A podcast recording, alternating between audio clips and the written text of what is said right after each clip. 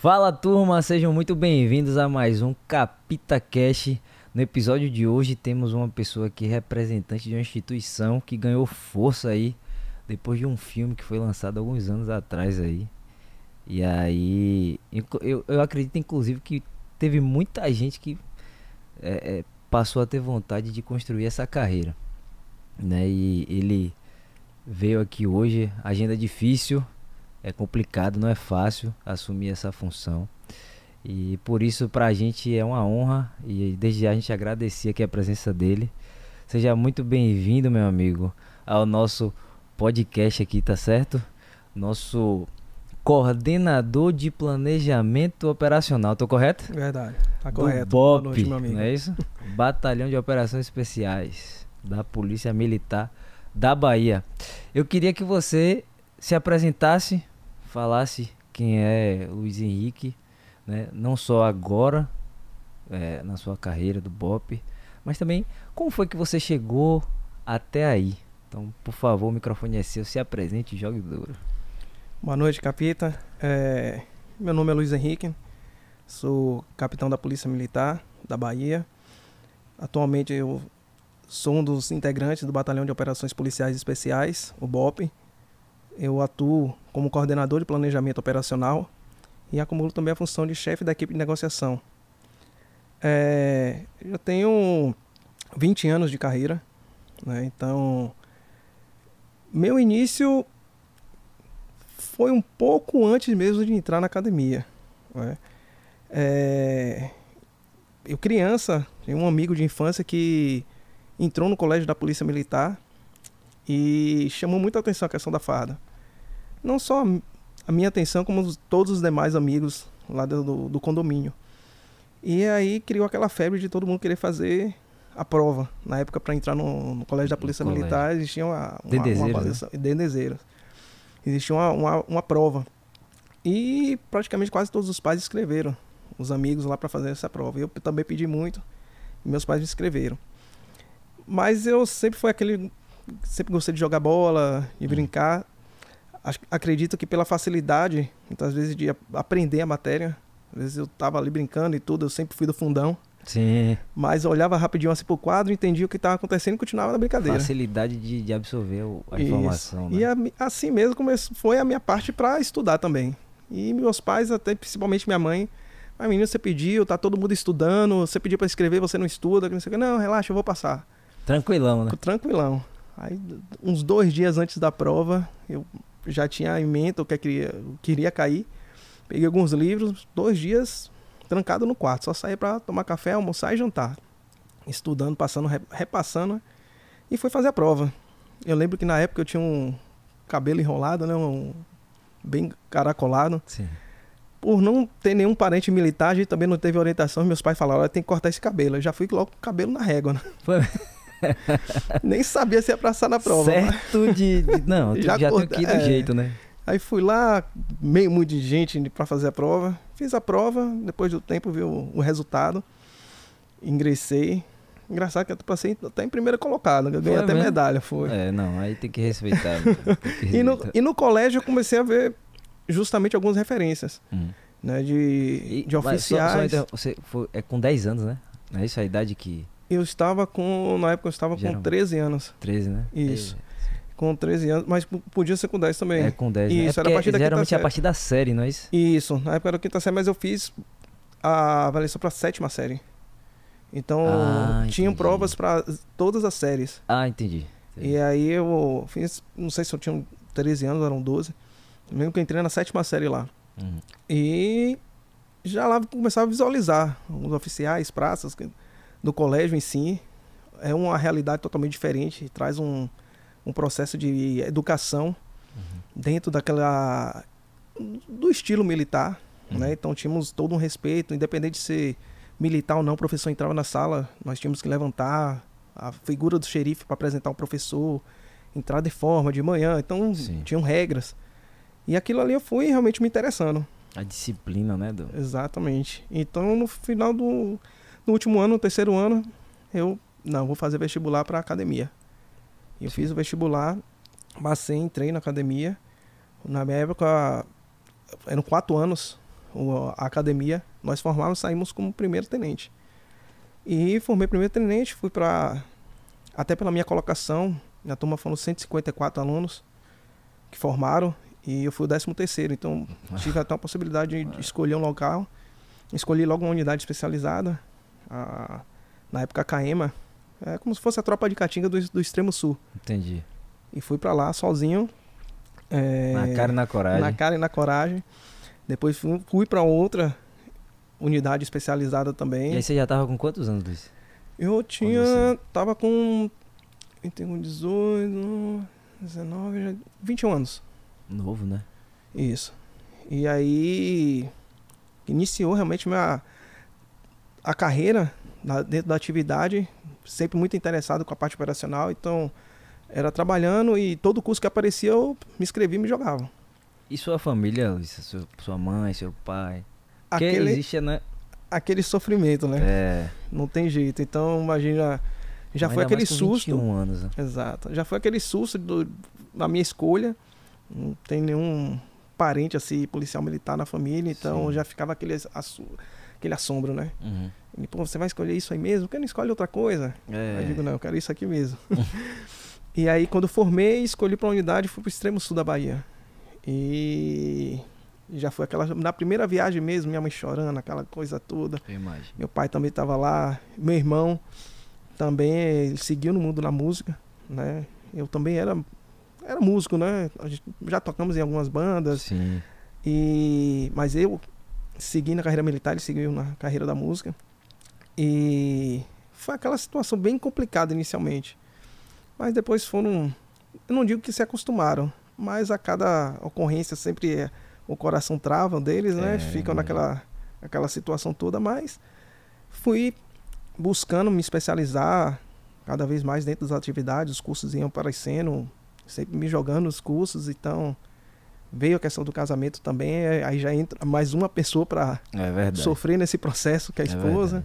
Aí depois vieram filhos também, eu tenho uma filha de 8 anos, a Sofia, e um Samuel de 4 meses. Então, essas especializações, muitas vezes curso, por exemplo, curso de operações especiais, para habilitar ser do, do BOP, a duração de 5 meses. Muito tempo, né? Então, é, foi um período que minha filha nasceu, eu não vi nascer. E você sai praticamente do mundo. Fica cinco E não é meses. feito aqui, né? Não, Foi é feito aqui? É. Ah, E após esse longo período de, de curso, com pouquíssimas liberações, coisa de libera no sábado de noite para domingo já tá apre- se cedo. apresentando. Não, de noite mesmo. Você já tá se apresentando só para você pegar algum tipo de material e retornar. entendi. E não, e não- são pouquíssimas liberações. Então você sai, praticamente se desliga do mundo para se especializar para algo que é muito específico. Não tem como todo mundo na corporação eh, ter esse tipo de especialização. E é muito complicado também. Meu curso começaram com 92 integrantes e formaram 18. Então é algo muito restrito, É. muito complicado para a pra atividade em si. Mas foi a, é a atividade que eu gosto, né? A corporação é, gosto muito, gosto muito da minha profissão, sou apaixonado pelo que eu faço. Não me vejo em outra profissão fazendo outro outro tipo de, Uhum. de atividade ou trabalho.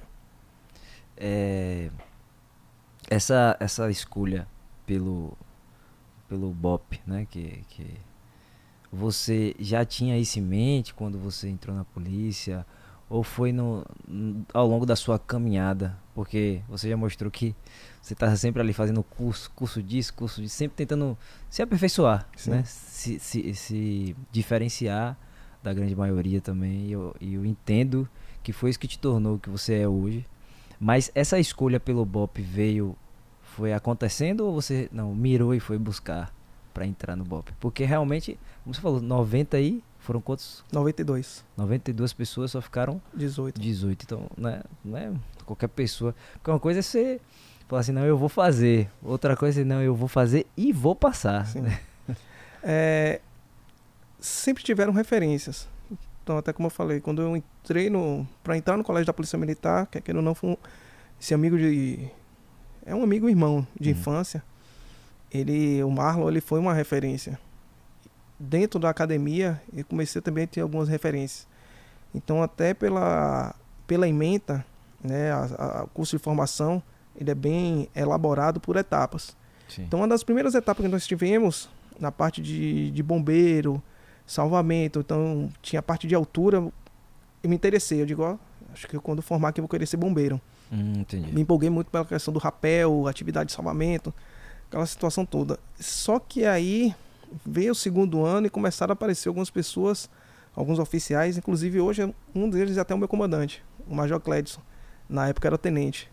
Então, é, o Tenente Coronel Magalhães também, na época era capitão, o Major Maltês hoje, que na época era o Tenente Capitão Adelmo, era o Hum. tenente. Então, oficiais que do batalhão de choque, que na época não existia o BOP, é, e que pertenciam muitos deles à Companhia de Operações Especiais, a COI, Sim, que justamente são desses integrantes que foi fundado o BOP. Entendi. Então, apesar E do o COI continua existindo. não, Ah, não? não, na- existe o, o COI da Polícia Civil. Ah, são dois COIs separados. Isso. Existe a, a Companhia de Operações Especiais do Batalhão de Choque e que existe até hoje o COI da Polícia Civil. Entendi. São atividades similares, claro que dentro, cada um dentro da sua corporação e dentro da sua atividade específica. Sim. Então, é, esses integrantes que começaram a dar, dar instruções de atividades que me chamaram ainda mais atenção, eu falei, ó, eu vou Entendi. querer ser isso aí. Eu vou querer ir para o batalhão de choque, vou querer ir para a companhia de operações especiais. Entendi. Foi o que me chamou a atenção. E aí todo o meu foco, desde quando formei, quando formei não teve nenhuma vaga para o batalhão de choque. Foi uma das, é, não digo frustrações, mas eu lembro que eu fiquei realmente muito é, Não ficou triste. feliz, é, né? não fiquei feliz com a, com a situação de, pô, estudei tanto. Queria ter esse, essa opção de escolha e não abriu nenhuma vaga, Entendi. né? Mas alguns oficiais, até da academia, conversaram comigo, ó, não fica assim não. O tempo vai passar, prove seu valor e quem sabe um dia você não vai parar lá. Uhum. E aí a coisa acon- aconteceu. Então foram referências. Sim. Referências de, dentro da atividade, de comportamento, de atuação, de missões que iriam cumprir. E aí, daí surgiu realmente o meu interesse para a atividade operacional e atividade de operações especiais. Entendi. Porque eu, eu comecei falando sobre até o filme, né? Que, que o Wagner Moura estrelou aí. E é, de lá pra cá, eu já vi relatos da pessoa já fazer o curso, já entrar na polícia falando assim, não, eu quero ser do BOP, né? Isso mudou muito também, né? Verdade. É, Lembro que no, no próprio batalhão, é porque existe essa, me- essa mescla, né? Hum. Os primeiros cursos de operações especiais aqui na Bahia, a primeira edição foi em 2002. E aí tivemos em 2004, 2008, tudo, eles pertenciam 2012 também, 2012 para 2013, 2011 para 2012 e 2013 ainda pertenciam ao batalhão de choque, a companhia de operações especiais. É, eles foram cursos que até o número de inscrições elas foram muito foram muito diferentes com relação ao curso.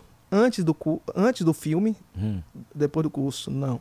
Antes do filme e o pós o filme. entendi, Então, antes do, do, do filme, o número de inscrições eram muito baixos. entendi. Então, era algo assim, muito. Tipo assim, eram 30 inscritos. Tanto é que os cursos iniciais tiveram cursos que só formaram 11, ou até menos. Porque o número de inscrições era muito baixo. entendi. E após o filme Tropa de Elite, a gente percebeu que o. Tipo assim, o meu começaram com 92. Mas foram mais de 120 inscritos. Entendi. Não só aqui na Bahia, mas policiais militares e de outras corporações, de outros estados também. Ah, pode, pode acontecer Sim, abrem também. vagas. Então, por exemplo, dos 18 que formaram do, do meu curso, 10 eram apenas baianas. Oito era de estados, foram de estados diferentes. Hum, entendi. E tem um PRF. Então, Massa, é, do meu turno foram sete policiais militares entendi. de outros estados, um PRF e 10 baianos que formaram, daqui da Polícia Entendi. Militar da Bahia.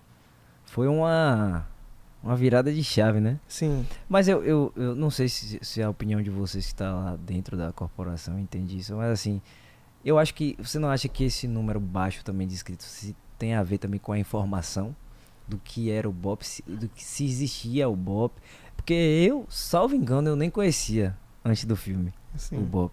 Você viu aquele filme, a faca na caveira, aquele negócio, o carro preto, né? O caveirão, tal, né? E eu, eu, salvo engano, eu não conhecia. Então acho que também a questão da informação abriu também, né? Não, bastante. É, a força da, da mídia, ela é surpreendente. É. Então, após o filme, o, literalmente essas ati atividades de operações especiais ela ficou muito mais conhecida. Uhum. E várias unidades no Brasil também. Sim. Tanto que muitas vezes quando se falavam de BOP, as pessoas pensavam que era somente a BOP do Rio. É Tanto verdade. é que foi uma do que você falou. É verdade. É, fez o curso fora, não. O curso foi aqui. Entendi. Então existiam muitas, praticamente todos os estados sempre tiveram essa atividade de operações especiais. Muitas delas tratavam literalmente com o nome de companhia. Então, companhia de operações especiais. Algumas eram companhias independentes de operações especiais, as CIOs. E com a força do filme, aumentou a probabilidade, inclusive, de dessas companhias se tornarem batalhões. É porque ainda tem isso, né? É a mudança, né? Isso. Para vocês entenderem um pouco assim mais, é, vamos dizer, a companhia é como se fosse uma loja de um shopping. Então deixamos de ser uma loja de um shopping para nos tornarmos um shopping. Entendi. Perfeito. Então aconteceu isso no Brasil.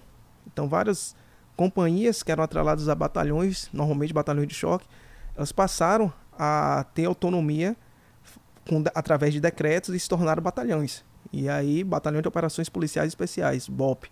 A, a, o nome e a marca em si ficou muito forte, principalmente depois do, do filme Tropa de Elite. É, a, gente, a gente que é leigo, né? Que não sabe, percebeu isso, imagine lá dentro. Até a questão da gestão interna deve ter sido. Deu um trabalho, provavelmente, né? Porque você tinha X policiais e você passou a ter não sei quantos X policiais, né? Então até acho que a gestão também mudou. É, e, essa, e essa distribuição lá dentro, Luiz? Porque você hoje é o coordenador da, do planejamento, planejamento. E chefe da equipe de negociações, não é isso? isso? Então lá dentro também existe uma divisão de atividades, é isso? Sim. De, de, funções, né? Isso.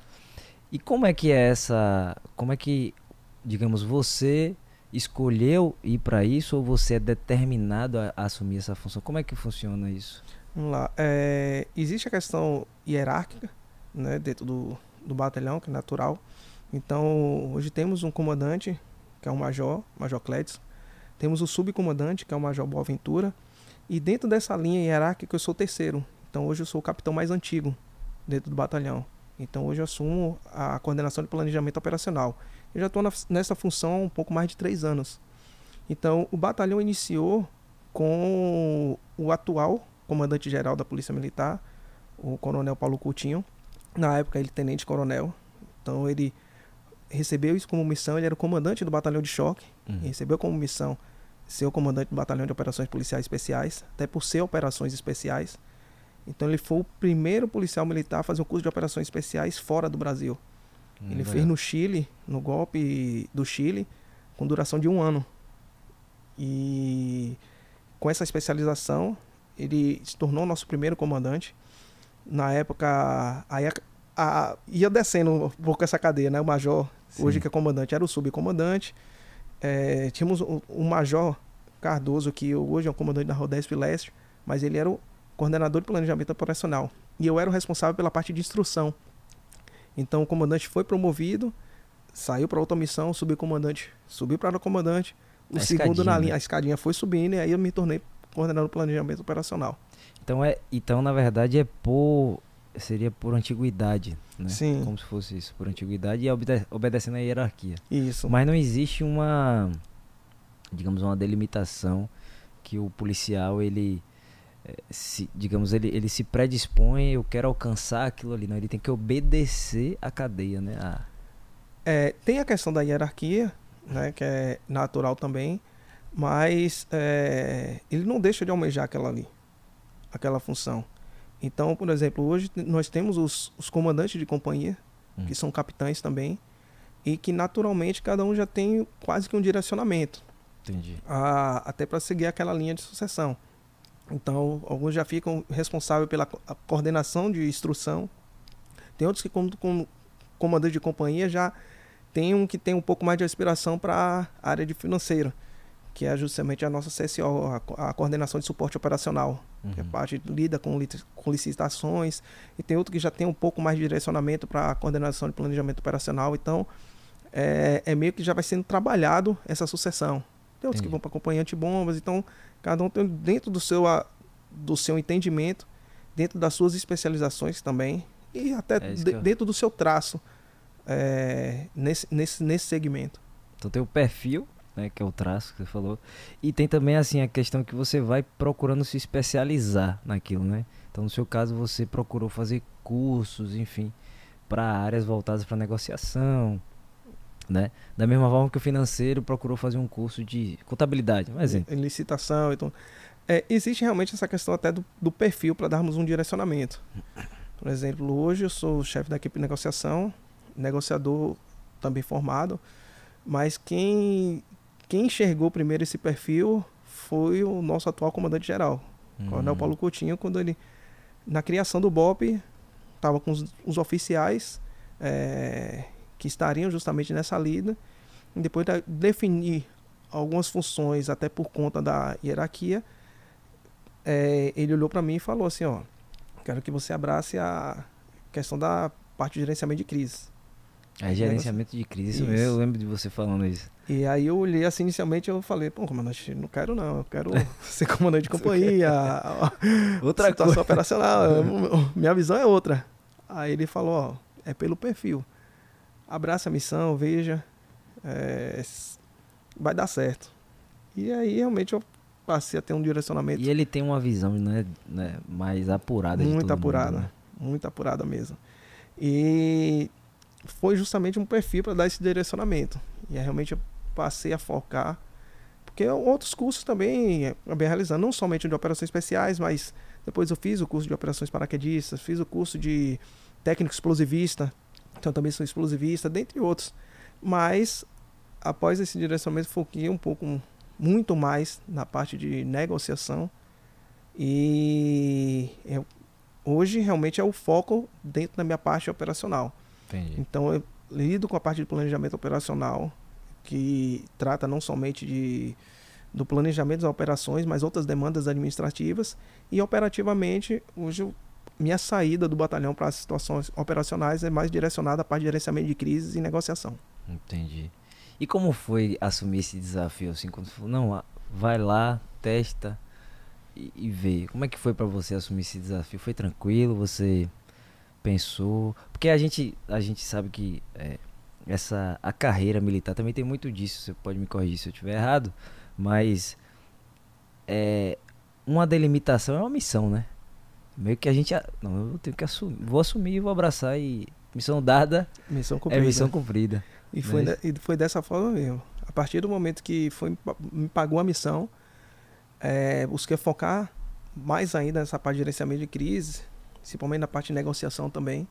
E aí vamos buscar livros, interar cada vez mais, fazer a interação do, do, do assunto em si, do que, da forma de atuação, intercâmbios com outros policiais militares da área, não somente aqui na Bahia, mas no Brasil.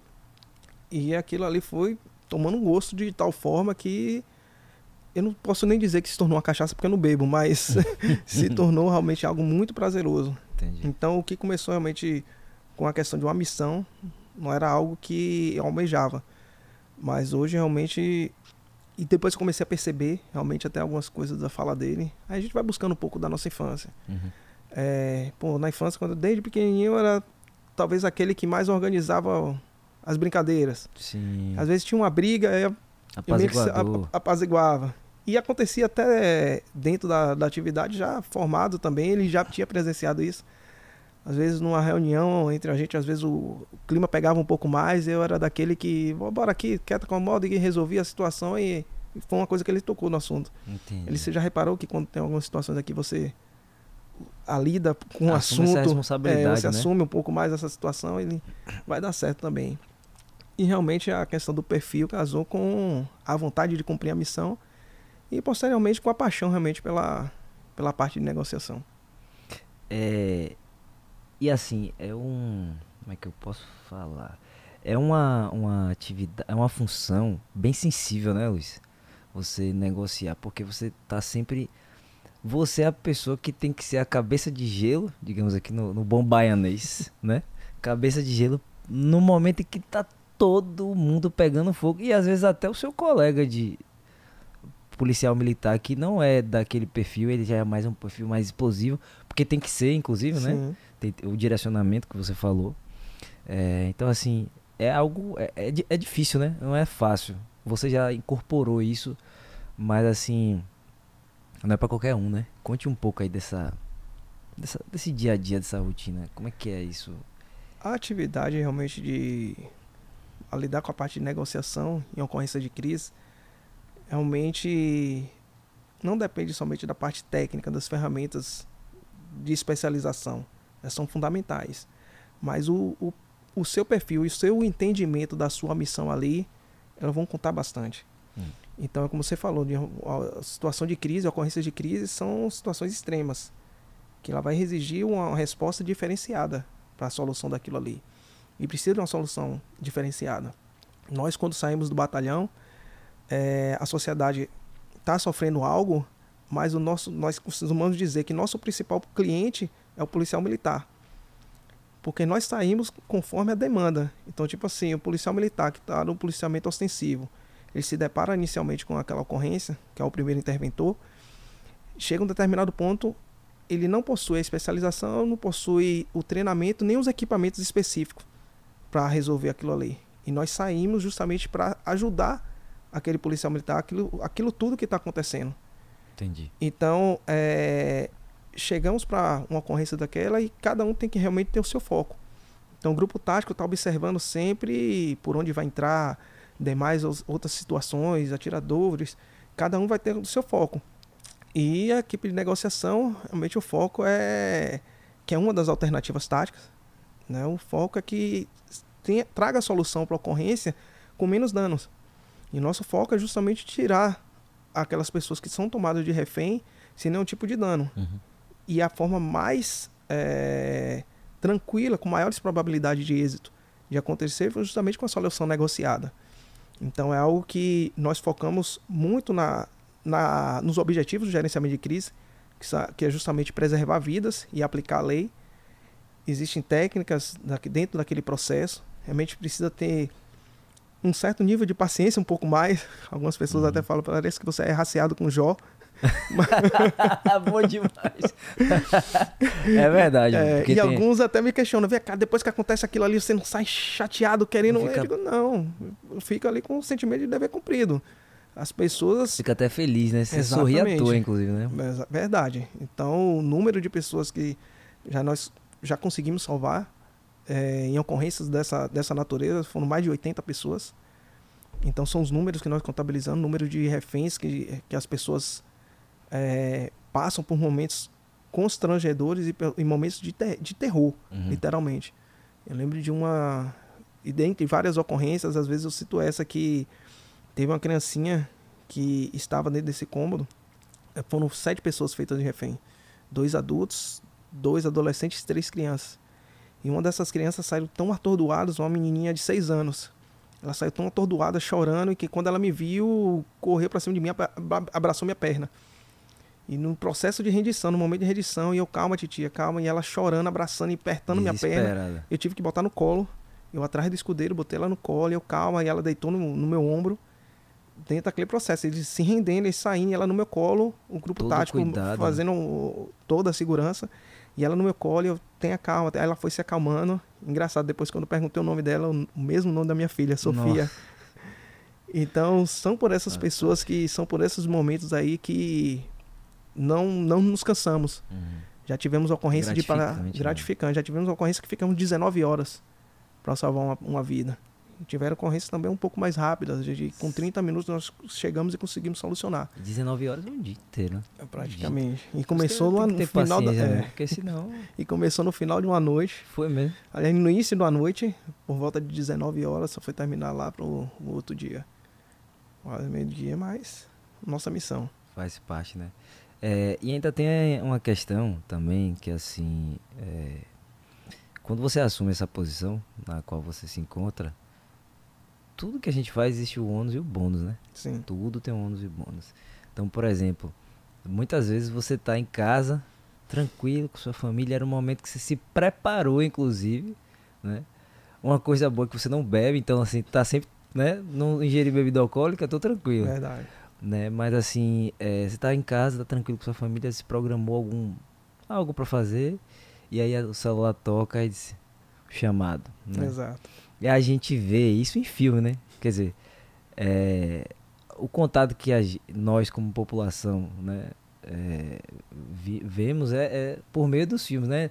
Aquele é, filme famoso, SWAT, né? Isso. Tá lá a mãe no aniversário da filha, e o celular toca, tem que sair correndo. Então, assim, é, as pessoas que querem assumir essa função também tem que entender que é, não é só o glamour, porque tem um glamour, né? A farda, é a pistola, é o, é o a posição de dizer eu sou do BOP, tem uma série de, de coisas. Mas também tem um, tem um ônus, né?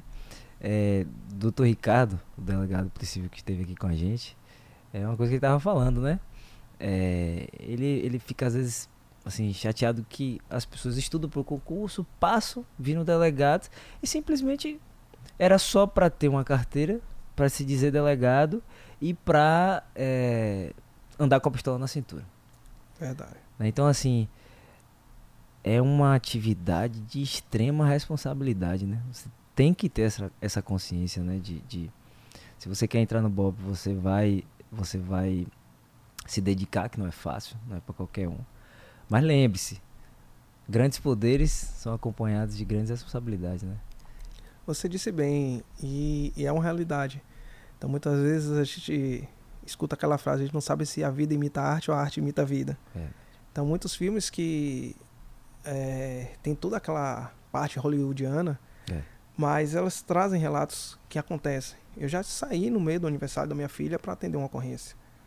Eu já saí da casa de amigos em churrasco com a família e tudo, e o celular tocar e ter que sair. E muitas vezes deixar a esposa, filho, para os amigos levarem de volta para casa, porque eu tive que sair. Uhum. Ah, já tive situações de uma vez pegando minha filha no colégio, levando para casa, tem um acionamento, tem uma ocorrência, no meio do caminho eu deixei na casa de, de um casal de amigos. Tem que encontrar pra, uma saída ali, né? E a viatura já estava seguindo já para me pegar, deixa o carro ali e a esposa depois foi buscar nossa filha. Hum. Então, existe essa, essa situação. Dos poucos momentos, eu costumo dizer, eu parei até de, de falar isso aí, de às vezes pensar um momento de folga. Uhum. As, muitas vezes as coisas acontecem até no dia que a gente, pô, será que eu vou conseguir tirar uma folga hoje? E aí vai, é, né? toca a ocorrência. Eu me lembro de uma que eu. A Magazine. Teve uma ocorrência na Magazine Luiza. Uma vez Sim, eu 20, lembro, pô, aí na... Foram 26 reféns ali. Eu lembro. E que foi um dia que eu tinha. Ah, pô, muito estressado, cansado. Eu, a comandante mesmo tinha assim, ó, amanhã tá tudo ok, tá tudo tranquilo aí, amanhã não, não precisa vir não, dá uma relaxada. Beleza, tinha acordado de manhã, dei uma nadada e tudo, fiquei conversando com uns, uns amigos aí, o telefone tocou. E aí a ocorrência, sai de casa e parecia um filme de Hollywood, porque cheguei no meio do caminho, tava tudo travado, não conseguia de carro e eu não conseguia passar. Teve que descer do carro.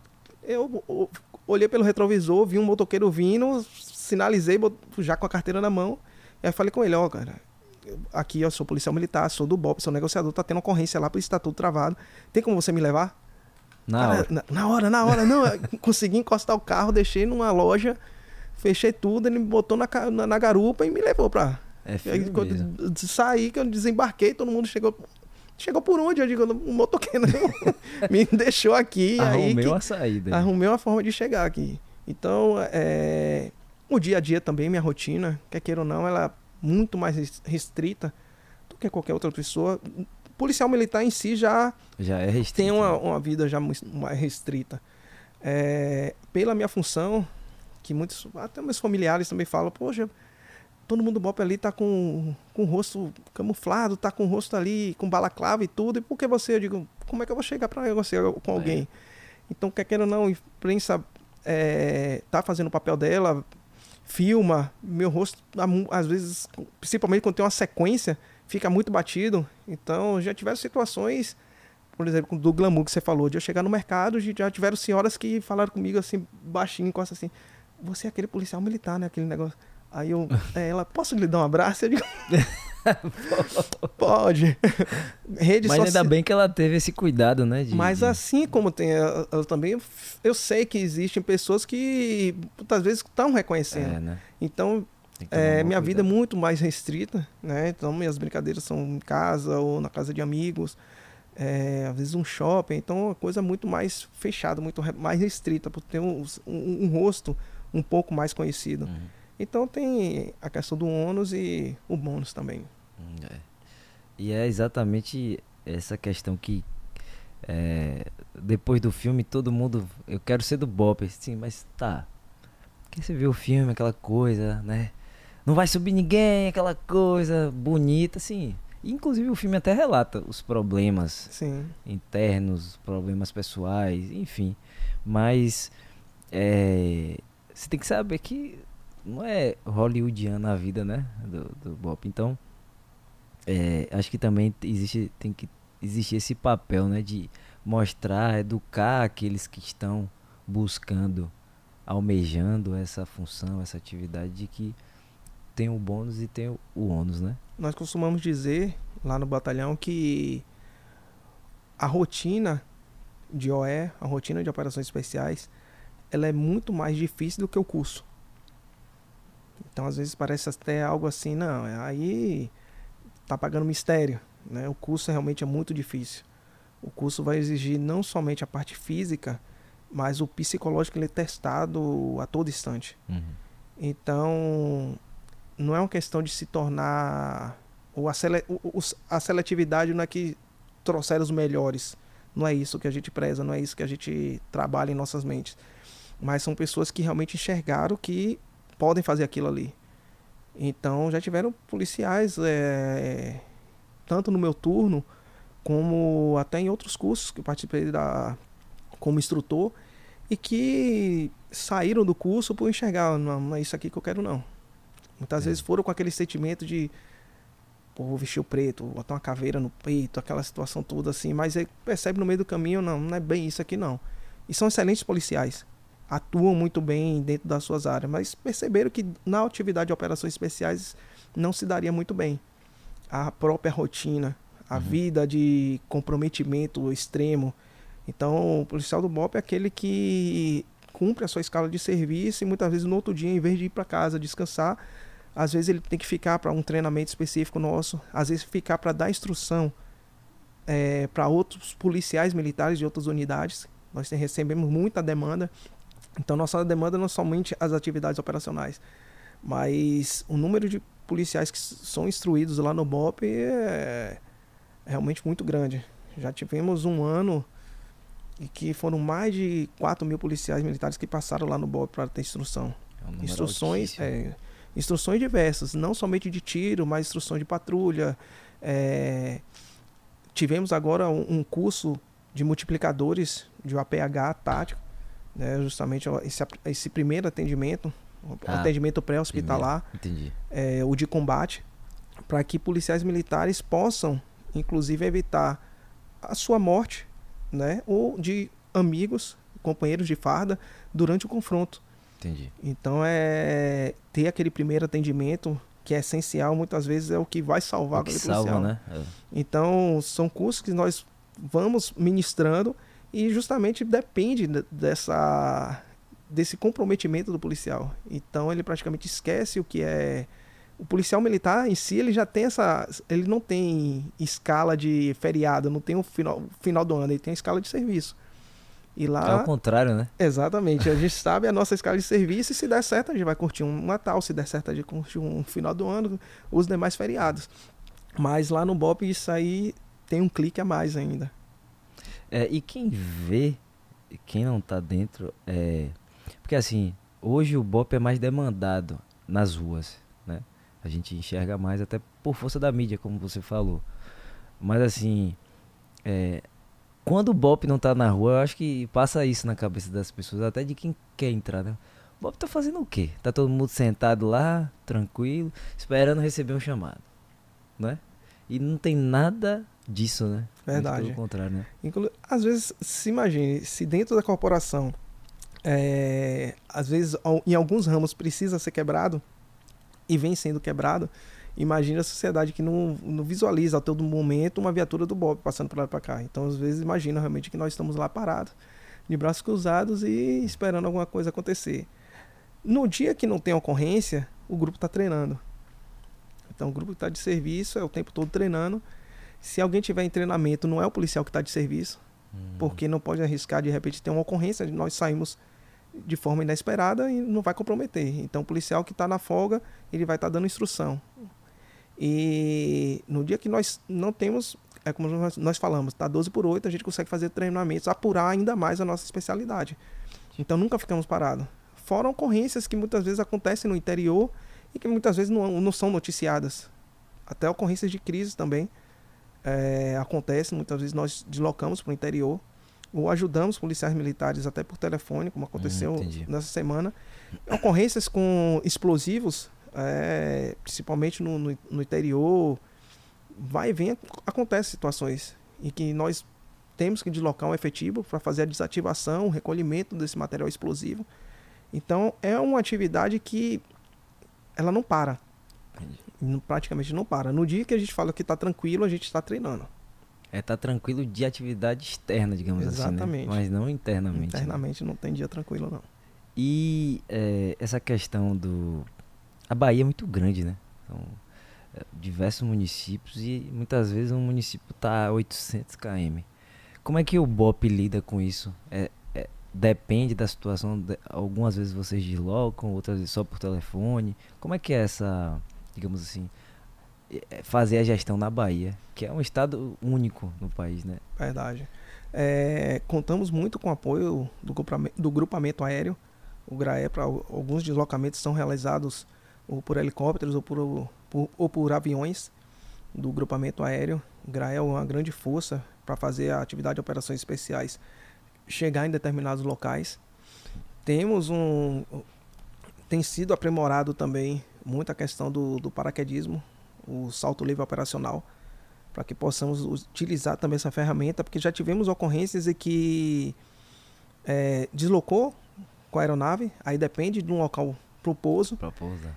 e a ocorrência às vezes está a 50 quilômetros do local. Então contamos com o apoio de viaturas do ali da região para ainda pegar o nosso efetivo e deslocar. É, a logística é complicada, né? Você logística tem é que pousar, complicada. depois pegar um carro até chegar, né? Exatamente. Então, vem sendo treinado também a questão do salto livre operacional para algumas demandas não precisar estar tão longe Uhum. do ponto né, da operação.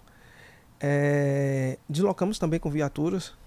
Tem algumas situações que, por exemplo, na madrugada, que não tem como deslocar o grupamento aéreo, o grupamento aéreo para fazer essa, essa ponte. Já tivemos ocorrências que fomos deslocando. A cada local que chegava, cidade que deslocava, paravam, pegava sinal, eu ligava, e aí a situação tá como? Tá assim, aí a gente orientando, ó, faz isso, isso e isso. E aí Entendi. tá surgindo efeito? Tá. Já tivemos ocorrência que no meio do caminho, chegamos na cidade, ligou, ó, deu certo aqui, o pessoal vai começar a se render agora. E aí se renderam e aí voltamos. Isso aí na madrugada. Só um passeio. Bom, foi só um passeio, tipo assim, um passeio de 200 quilômetros, indo e 200 quilômetros voltando. 400 km. aí. E de noite. E de noite, foi na Imagina. madrugada. Ainda tem isso, né? E às vezes você, ou você tava em casa, ou você Sim. tava no batalhão. Quando tá no batalhão, digamos, menos mal, digamos assim. Mas, É, né, ter que sair de casa, não. Aí já prepara a mente, né? Tem tudo isso, né? exatamente. O telefone toca, não tenho como deixar meu telefone no silencioso, Não pode Mesmo- acabar a bateria nunca. nada. Já tenho toda uma rotina para o celular não descarregar. E mesmo com um bebezinho de, de quatro meses, o celular fica ali no lado para tocar e atender rapidamente para não acordar. E a esposa já sabe. É, né? Tocou assim já. Já fica olha. todo mundo. É. E aí, principalmente quando vê o. Eu vejo logo o nome do comandante aqui, Já onde sabe. é a ocorrência. É. Aí aí conversa rapidinho, já me arrumo e desloco rapidinho lá pro, pro batalhão. A equipe temos um grupo sempre 24 horas lá em condições. Às vezes já estamos esperando, eu embarco rapidinho e vamos pra missão. Entendi. É, para aqueles que querem buscar, é, Luiz, essa sua, sua atividade, digamos, entrar no BOP, quais são os conselhos que você daria para quem persegue essa, esse objetivo? Para você que. Porque é, é, tem, uma, tem algumas questões, você já deixou claro aí. Não é só questão física, não é só perfil. Também tem muito estudo, muita dedicação. É, é, de leitura mesmo, né? De atividades que geralmente quem pensa no policial, pensa no policial, o cara tem que correr, o cara tem que malhar, o cara tem que comer bem, saber atirar, né? Verdade. A cabeça eu acho que é mais voltada para isso, mas não, tem uma série de É, literalmente, o... para seguir esse caminho, realmente a gente tem que se dedicar até um pouco mais. Então, um dos primeiros quesitos é você ser policial militar. Então, a pessoa que queira é, ser um dia integrante do BOP, inicialmente estudar, é um concurso que vem a cada ano sendo mais concorrido, tanto de oficiais como de praças, para ingressar nas fileiras da corporação. É, após essa formação básica, né, formar um, um, um praça, um soldado da Polícia Militar, um aspirante a oficial, ele tem que ter um, um período mínimo de dois anos para que ele possa se inscrever no curso de operações especiais. Inclusive, nós é, estamos com o processo seletivo né, já em andamento. Então, as inscrições já aconteceram, já tem o número de policiais militares inscritos. É, já vai, vão começar as etapas, então vão ter teste físico, teste de habilidade específica, teste psicológico, vão ter a- a- a- o teste é, intelectual também. Então vai ter, vão ter provas. Então quem não for passando por essa etapa não começa, não- nem inicia o curso. Ah, entendi. Primeiro você Então já tem um, um- um processo seletivo antes de se iniciar o curso. Então, se o policial não tiver a é condição mínima. categoria eliminatória e a categoria que Isso. depois. Então, se ele não tiver a condição mínima física para entrar, para iniciar um curso, ele já fica no meio do caminho. Hum. Se ele não tiver uma aptidão mínima de tiro ou de outras atividades, de condições de subir, por exemplo, 6 metros de corda no, no braço, é, e dentre outras, alguns tipos de deslocamento, alguns tipos de corrida, natação, é, flutuação. Se não tiver habilidades para isso, já não- inicia o curso também. E nesse ano já estamos com esse processo também da, da parte de os testes psicológicos, para vermos, apesar de policial militar, ele já ter passado por um, um, um processo Uhum. de, de psicológico para entrar na corporação, mas aí é algo mais apurado para identificar os perfis, porque muitas vezes o policial, como eu até falei, às vezes é um policial excelente para atividade de rádio patrulhamento, às vezes é um policial excelente para atividade de eventos, mas muitas vezes o seu perfil não casa com a atividade de operações especiais. Isso não é questão de ser melhor ou pior, são questão de perfis. Uhum. E, por exemplo, eu e meu irmão, eu na época de, de música, eu minha- sempre era com a parte de teclado, sax, a parte de harmonia. Meu irmão era mais na parte de instrumentos de percussão. Sim. E hoje ele é mais na, na linha também, aprender a parte de, de harmonia e, e ele lida mais com a parte de cantor. Então são perfis, Uhum. não é questão de quem é melhor ou quem é pior. Então tem alguns policiais que já são identificados no meio desse processo que o perfil já não casa muito com a atividade de operações especiais. É, e a parte intelectual também. E não a questão de concentração, algumas, alguns, alguns detalhes específicos são, são analisados dentro desse processo. E é assim começar o curso. E dentro do curso a gente já sabe que existe também um processo é, eliminatório do próprio, do próprio candidato. Então eles mesmo que acabam percebendo, muitos que às vezes pegam no sino e tocam no sino, depois que sai dali eles já vi isso acontecer. Muitos após que tocam o sino, baixa um pouquinho a adrenalina, ele olha para um lado, olha para o outro, alguns até choram e dizem assim, pô, não era para ter pego nesse sino, dava para ficar e chorar e pô, dá para voltar. Então, pô, tocou o sino, acabou. Hum. Porque é um perfil que, literalmente, muitas vezes a gente vai passar por situações muito extremamente difíceis e a gente não pode tocar o sino. É, é isso. Já foi um teste de perfil ali dizendo, ó, ele desistiu. Então, Desistir, ele não, não Por- tem condições. porque na nossa condição, isso aumenta muito a nossa responsabilidade quando existe uma, uma ocorrência na área de segurança pública e que nós somos acionados, depois da gente não tem mais ninguém para chamar. Então, nós vamos ter que dar resultado naquilo ali. Sim. Isso aumenta muito a nossa responsabilidade. E vamos chegar em algumas ocorrências que elas são muito complexas e que nós não vamos poder bater o sino. Nós vamos ter que ver várias formas de como trazer a solução daquilo ali, porque não tem mais ninguém para chamar. Como a de 19 horas, né? Por exemplo. Quer dizer, ninguém imagina que vai durar tanto tempo. Né? Exatamente. O sono vai bater, tudo vai ser muito complicado, mas eh, vamos ter que continuar na missão. Então são alguns detalhes dentro da atividade em si que é, é necessário para essa atividade de operações especiais. Então, é, com relação a, a conselho que você daria é, digamos, estudar também um pouco né, do que é atividade também, para você não ir achando algo e perceber que é outro também. né? Perfeito. A mensurar o que é atividade. Hoje, o número de informações são Absurdo. né? absurdas. Você consegue entender um pouco mais da atividade de operações especiais até pesquisando. Consegue ver alguns vídeos de formação, não somente na Bahia, mas no Brasil, de cursos. Tem uma ideia mais ou menos do que pode acontecer naquilo ali, na...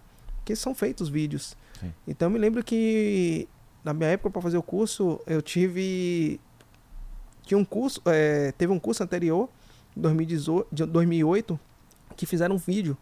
Então mostrava algumas etapas do curso e eu assistia aquilo ali parecendo doido. Teve um um Pra poder caveira pegar o máximo detalhe possível, né? E... Não, e fortalecer principalmente o meu sentimento Entendi. de que se era aquilo realmente que eu queria. Então, eu dentro do curso, em momento algum passou em minha cabeça tocar naquele cinto. Hum. Por mais dificuldades, por mais momentos cruciais que passaram ali, foram mo- momentos muito difíceis. Até com o nascimento da minha filha mesmo, que eu sabia que tinha probabilidades enormes e como aconteceu de não ver o seu nascimento e é único, eu estava com a cabeça preparada. Então ela nasceu quando teve uma primeira oportunidade de uma de uma liberação rápida, eu Sim. Consegui passei, vi rapidinho minha filha, menos de 24 horas, você carregar sua primeira filha no braço, aquela situação toda e você ter o psicológico de dizer, ó, eu vou voltar. E eu me lembro que no dia que eu fui para justamente para voltar, tava me despedindo até dos parentes na sala, eu- minha esposa tinha saído pro quarto. E quando eu chego lá, ela tava chorando, Uhum. com Sofia no, No no peito, tava Ah, mamando na hora. E ela olhou pra minha cara, chorando, e ela falou assim, olha, não saia, não desista, porque senão também você não vai tentar mais outro não. Não saia por nada desse curso. E aí saí ainda mais fortalecido. Eu imagino. Após aquilo ali, ela falou, eu soube depois, né, que o leite acabou secando pelo nervosismo. E é aí- porque acontece realmente isso, né? Aí aquela agonia, e aí tiveram que comprar um NAN na Sim. corrida, os familiares foram lá, pegaram. Minha filha fez uma cirurgia pequenininha também, de hérnia. Eu não soube, só soube depois que terminou o curso. Ela segurou essa batata também com... Pra ela, né? Ficou naquele negócio de... Aí os familiares ficam, não, tem que contar para Luiz Henrique, tem que contar. Ela, ela falou assim, não, possa ser que isso atrapalhe ele no curso. Ele não vou contar. Abraçou realmente a missão. Tanto é que quando terminou, quando eu soube... tudo- Antes mesmo de eu saber, dos- saber de todos esses detalhes, eu sabia o nível de esforço que ela já fez também. Eu, quando cheguei em casa, com o brevet de metal todo acabado, magro que só, e eu peguei assim, olha, metade desse brevet aí é seu. Hum, É verdade. Então, realmente é, é algo que supera. A gente não tem. Normalmente a gente não tem noção do que Transcende, né? transcende, o que a gente vai passar, mas se tiver realmente que dar um conselho é se preparar muito psicologicamente. Entender se realmente é aquilo que você quer para sua vida. Se você for para buscar, para vestir a farda preta, vestir, é, dizer que é do BOP, botar uma caveira, fazer uma tatuagem, vai ver que o curso em si, a atividade em si, é, não vale a pena só por esse detalhe. Entendi. E no próprio curso você vai bater o sino nesse.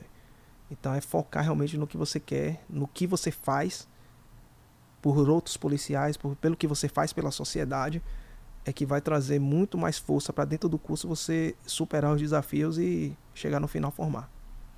É, você falou, é, agora eu também tô me lembrando, né? Porque a atividade é bem relacionada ao policial e aquela questão de você. O ideal que, que tá dentro. O seu propósito, né?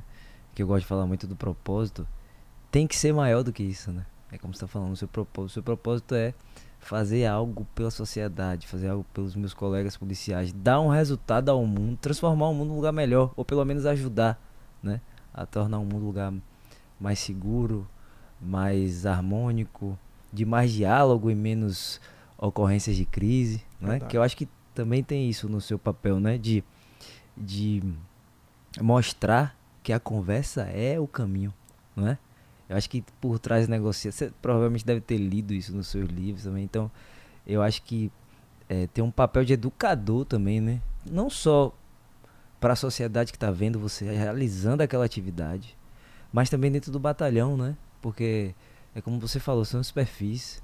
Com certeza tem algum colega lá que é um pouco mais, digamos assim, tem menos paciência. Né? Sim. Né? E você tá ali para mostrar que ele pode ser ter mais paciência, que o caminho melhor é esse, né? É, como você falou, os, os, perfis realmente são, são diversos. Então tem, a gente diz que costuma dizer lá que existem umas alas, né? Tem a ala dos chorões. é, eu mesmo sou da ala do chorão, é. É, sou daquele que chora às vezes até num desenho que minha filha tá assistindo, é, eu, ela se emociona, eu olho de um lado, me emociono também. Tem a galera que às vezes até um comentário, uma parada geral, a gente vai ler alguma coisa, ou sabe de alguma, algum detalhe, um elogio, uma situação que o policial passa e é, são mais, mais emotivos, realmente. São pessoas comuns. Uhum. Né? A, a nossa única diferença é que existe uma especialização, existe uma, uma rotina de treinamento, existe uma, uma vontade, muitas vezes um pouco a mais para fazer aquilo ali. Existem os que são um pouco mais é, nervosos, mas nada fora do comum. É aquele, aquele pitbull controlado. Sim. Né? E que disciplinado, né? E é uma das uma das diretrizes, um dos mandamentos das operações especiais, ter aquela agressividade controlada. Entendi. Então a gente precisa também desse perfil é necessário. Tem aqueles que são mais tranquilos, por exemplo, a lidar com bombas e explosivos, você não pode ter um perfil ansioso. Muitas vezes você vai lidar com situações em que o robô ele vai fazer quase toda a sua atividade.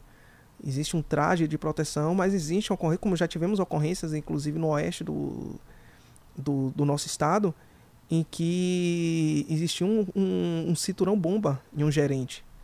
Então você vai lidar com aquela. Gerente de banco? Um gerente de banco. Nossa. E que colocaram um cinturão bomba nele. Então que você vai ter que manter a calma daquela pessoa, você vai ter que atuar com calma também. Por mais que você tenha, esteja com traje antifragmentação, a depender da carga, você sabe que se qualquer erro, vão os dois embora. Hum. Não tem como suportar aquela carga, o traje. Sabe que o, o que você está fazendo ali é de extrema delicadeza. Hum. E tem que realmente ser um perfil tranquilo. Tem a parte de negociação também. Por exemplo, eu falei de explosivos. Tivemos uma ocorrência uma vez na, na Unijorge. E que. Sim, eu lembro dessa. Daquela, inclusive, foi, um, foi uma das ocorrências também que eu estava num momento tranquilo. Foi um domingo. Eu lembro também muito bem. Foi, um, foi uma vestibular? Uma, não, foi uma prova da OAB. Prova da OAB, isso. E que eu estava. Tinha acabado de chegar na casa dos meus pais. Então ainda não tinha nem abraçado meus pais, porque quando você chega com o filho, primeiro é, é o beijo do filho tava com a camisa do Vitória, sou torcedor do Vitória, então sempre fui muito de ir pro estádio. Não tava perde a, um. Não perde um. então, tava com o uniforme porque ia ter jogo naquele dia. Sim. Teve jogo naquele dia. E antes mesmo de abraçar meus pais, eu recebi a ligação. E aí eu só falei assim, ó, oh, peraí rapidinho que eu vou aqui em cima e volto. E saí. Não dava para dizer, ó, oh, eu tô indo ali porque parece que tem um homem bomba. Sim. Parece que tem um terrorista ali numa. Até você Eu vou atender. Não, aí não iam deixar nem iam trancar a porta e não iam deixar sair. é verdade. Chego no local e tudo, como vou fazer a averiguação. Eu me lembro que no primeiro contato que. Atrás do escudeiro, eu fui visualizar para fazer esse primeiro contato de verbalização. Tava com uma sacola enorme. E tinha realmente um colete que pareciam explosivos. E o, as, as informações iniciais que ele tinha chegado numa sala com a, a sacola e abriu o colete e mostrou: ó, quem não quiser morrer, melhor correr. Imagina. E foi aquele pan, pan, pandemônio dentro da gente, muita gente, gente correndo para todo quanto é lado. As portas batendo, gente pensando que eram tiros de fuzis. E quando eu visualizei, falei a primeira vez com ele, com as mãos escondidas atrás da mochila, a mochila enorme. Aí quando voltamos, eu virei pro grupo, ó. Se aquilo for explosivo e detonar, a gente vai embora. Que é a quantidade que tem a ali. A quantidade que tá ali. Se for explosivo. Então, tipo assim, ele se tornou um homem da bala de gengibre depois de três horas e meia de tensão. Imagina. Então a pessoa. Três horas e, três, três horas e meia. longas, longas horas. horas né? e meia de. E que ele formado em, em Direito, já tinha tentado, acho que a prova da UB mais de 10 vezes. Nossa. E nunca tinha passado. E aí criou aquela situação ali para que um juiz federal desse uma, um, uma carta, um veredito para ele. Então, realmente, a situação mentalmente perturbada, complexa, mas que após tudo aquilo ali, após a, a companhia de bombas passar todo o raio-x, verificar que não eram explosivos, e aí que nós quando abriram, identificaram a questão das balas de gengibre, aí ficou aquela, ah, homem da bala de gengibre, é, mas, mas até foram chega... três horas e meia até descobrir que eram balas de gengibre Porque ali. vocês só tiveram acesso depois que ele se rendeu, Sim, não foi depois que ele se rendeu e tudo, é, uma solução negociada, e que o grupo teve que se aproximar também, ele mesmo rendido com a mão para cima, mas é aquela situação. não sabia, são momentos tensos. Se início, ele baixa a mão ali. O início de uma crise e o final dela são os momentos mais tensos.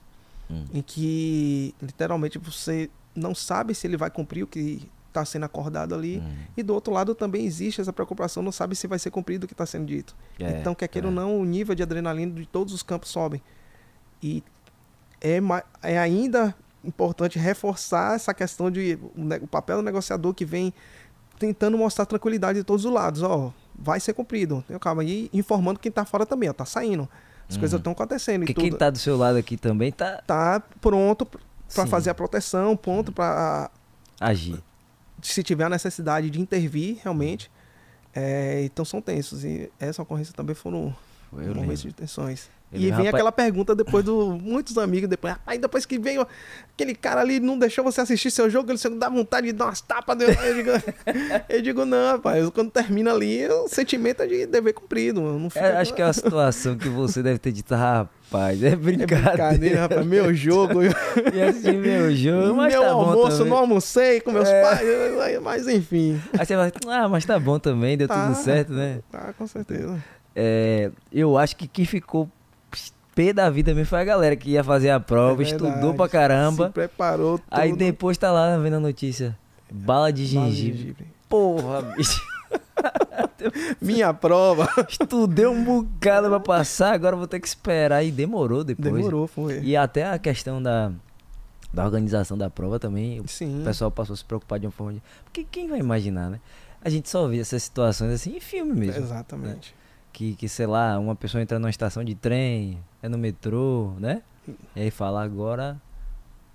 Não ninguém sai, sai, ninguém entra, né? Exatamente. Então é uma situação complicada. Eu queria que você, antes da gente terminar, meu querido, deixasse aí um, é, digamos, que seja para sua área ou que seja para a vida, uma experiência que você já tem, que você já adquiriu, tanto como pai, como profissional. Um conselho para quem quer alcançar o sucesso na sua carreira, na sua profissão. Porque o dia eu estava dizendo ao doutor Ricardo aqui, eu digo que vocês da área pública são empreendedores da área pública. Porque fazer a carreira na área pública também é muito complicado, Sim. não é fácil. É, e tem muita gente que, que é como ele mesmo disse, assim, as pessoas se acomodam, né? As pessoas passam no concurso, estudam tanto que quando sentam na cadeira, descansa. Verdade. Né? Então vocês são exemplos de pessoas que empreenderam, empreendem na área pública que não descansam em fazer o melhor, em se dedicar, em ser referência, em buscar cumprir o propósito de vocês, que é com relação à sociedade, e ser cada vez melhor, né? 1% melhor todos os dias, né? Então eu queria que você é. deixasse um conselho nesse sentido. É... As frustrações, muitas vezes elas surgem em todos os ramos pelo excesso de expectativa. Então, quando falamos disso aí, acredito que o primeiro ponto, antes de até mesmo nos inscrevermos em algo, é primeiro entender o que é aquilo ali. Claro que você não vai entender de forma plena. Algumas coisas você vão descobrir durante a carreira, mas você precisa entender o um mínimo. Como, até como você deu exemplo. Não adianta a pessoa de repente se inscrever, ah, eu vou ser policial militar porque traz uma estabilidade financeira e não perceber que você vai para uma atividade em que você literalmente para você trabalhar você vai ter que colocar um, um, colete de proteção balística. Você vai ter que colocar uma pistola na sua cintura para defender pessoas que você nunca nem viu na vida. Muitas vezes você dá a sua vida pelos filhos você dá tranquilamente. Pelos familiares a depender, você vai pensar. Por amigos, eu acho até um pouco mais difícil. Imagine você dar sua vida por pessoas que você nunca viu na vida. Então, literalmente, é um princípio para você entender o que é que você vai fazer. Você entendendo o que é que você vai fazer, você vai começar a criar propósito dentro dessa dentro da sua vida. E claro, tudo vai depender de equilíbrio. Um equilíbrio financeiro, um equilíbrio familiar, equilíbrio na área religiosa, independente do, da crença que você tenha ou não. É importantíssimo você ter isso aí. É, ter os seus momentos de lazer, também isso é fundamental. É, o tempo de qualidade. Muitas vezes você não vai ter muito tempo, mas é buscar é, ter e curtir o seu tempo de qualidade com família, com amigos, independente do, do que você goste de fazer ou não. Isso é algo que vai nos trazer uma felicidade. Acho que você, é como muitos falam, né? E essa frase é muito, muito batida. Faça o que você ama, que literalmente você não vai estar trabalhando nenhum dia. Uhum. Claro, vão ter momentos, dias mais estressantes, dias mais chatos, dias que você vai deitar a cabeça no travesseiro, muitas vezes até chorar com o que você passou. Mas se você realmente ama o que você faz, no outro dia você vai acordar querendo fazer esse 1% aumentar, ser melhor a cada dia. Renovado. né? Renovado. Né? E é isso que você deve buscar em todos os ramos. Toda profissão que você tiver, abrace, faça com amor, se dedique, que com certeza o reconhecimento, que não é algo que você deve trabalhar para ter um reconhecimento, mas ele vai ser natural. Ele vai acontecer. E tudo vai depender de você. E principalmente uma palavra que eu gosto muito e um conceito que eu gosto muito é da autorresponsabilidade. Se as coisas estão dando certo na sua vida, é porque você está fazendo aquilo dar certo. Mas se as coisas estão dando errado, pare de culpar o mundo, pare de culpar as pessoas que estão ao lado e olhe pra, um pouquinho para você para ver o que é que você está precisando melhorar para fazer aquilo ali acontecer. São conceitos que eu busco carregar na minha vida pessoal busco carregar também na minha vida profissional e continuar sorrindo. Sou um cara que apesar da minha atividade, muitos falam até quando me conhecem fora do ramo, assim, rapaz, alguns falam assim, eu não, não achava que você não era nem policial nem militar, fiquei, você é policial militar. Hoje não, hoje eu estou até um pouco mais conhecido em decorrência essas, essas atividades, essas ocorrências que vem acontecendo. Hum. Mas antes, quando eu falava alguém conhecido, eu sempre nunca gostei de ficar anunciando, falando. Né, né? falando. Mas ia jogar bola com outra. Aí o pessoal, não. Vi um colega pô, ali é caveira do, do, É mesmo, aí chega, pô, você é gente boa, você brinca, você dá risada. Eu digo, Como é, se não pudesse ser isso, né? Eu Exatamente, sou eu sou normal, gente. Mas é isso, é, é você ter a felicidade de viver, de fazer o, a sua missão, cumprir o seu papel, um papel social também. Se a gente pensar somente no nosso umbigo, a gente acaba não, não tendo essa felicidade. Então, uhum. se doar também pelas pessoas, fazer algo a mais, não somente por você, não somente pela sua família, mas muitas vezes até por pessoas que você não conhece. Acredito que seja uma, uma fórmula interessante. Para mim tem dado certo. Fantástico. Não só faço sorrir, também faço chorar, mas uhum. tenho, tenho dado Sim. muito mais sorrisos do que lamentações. Tenho muito mais a agradecer a Deus do que acredito que Ele tenha me dado, tenha me iluminado, tenha me protegido às vezes muito mais até do que eu mereço. Uhum. Mas eu recebo com plena Total gratidão. gratidão né? E essa é a palavra, gratidão. Fantástico, meu velho. Eu queria agradecer muito a sua presença aqui demais. Tenho certeza que tem gente assistindo aí que tá inclusive almejando entrar no BOP, aquela coisa, né? Tenho certeza disso que a gente vai receber vários comentários aqui nesse vídeo.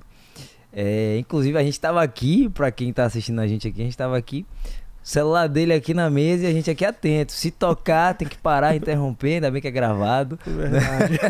já aqui eu falei, tomara que o celular não toque, porque já foi difícil trazer, né? Verdade. Graças a Deus é tudo certo. Então, muito obrigado, viu, por sua presença. Que Deus continue te protegendo, iluminando você nas suas decisões aí, que é uma atividade extremamente complexa, séria e que tudo continue dando certo. Obrigado por você ser quem você é. A gente precisa agradecer pessoas como você, tá certo? Nós que agradecemos. Muito obrigado, meu obrigado, um meu forte amigo. abraço, viu? Forte abraço. Tamo junto. Galera, muito obrigado por assistir aqui o nosso episódio. Por favor, não deixe de compartilhar, se inscrever no nosso canal, curtam também aqui, deixe seu comentário, né? Um mínimo de obrigado aqui para o nosso capitão aí por, por essa atividade que ele realiza aí para todos nós, tá certo? Forte abraço, galera, e até mais.